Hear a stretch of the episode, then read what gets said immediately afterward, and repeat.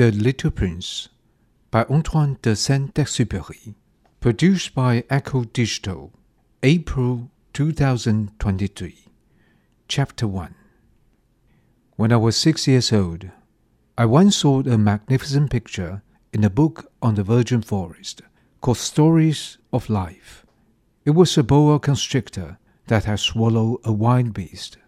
Here is the copy of the drawing. It was written in the book Boa constrictors swallow their whole prey without chewing.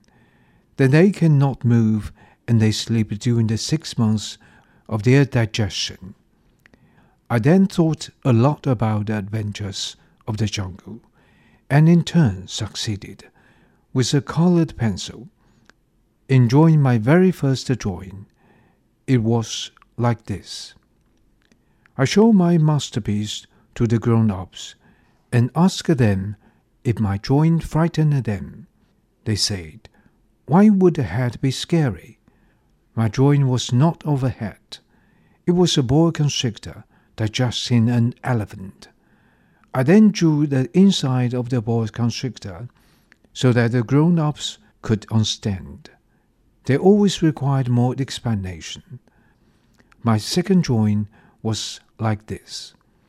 The grown ups advised me to leave aside the drawings of boa constrictors from the outside or the inside, and to interest myself instead in geography, history, calculation, and grammar.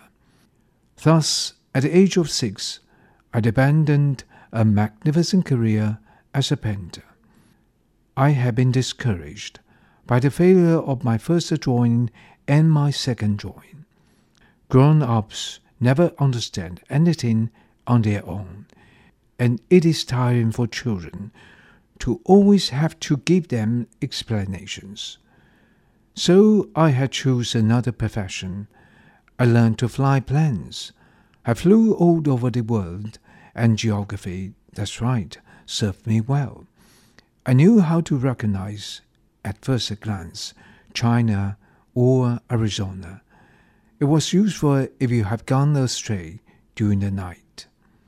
I have had, in the course of my life, a lot of contact with many serious people I have lived among the grown ups. I saw them up close. It did not really improve my opinion of them.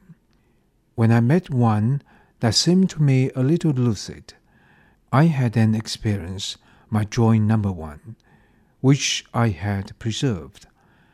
I wanted to know if they could come to a real understanding, but they always replied, It's a head. After that, I spoke to them neither of boa constrictor, nor of virgin forest, nor of stars. I put myself within their reach. I talked about bridge, golf, politics, and ties, and the grown ups were glad to know such a reasonable man.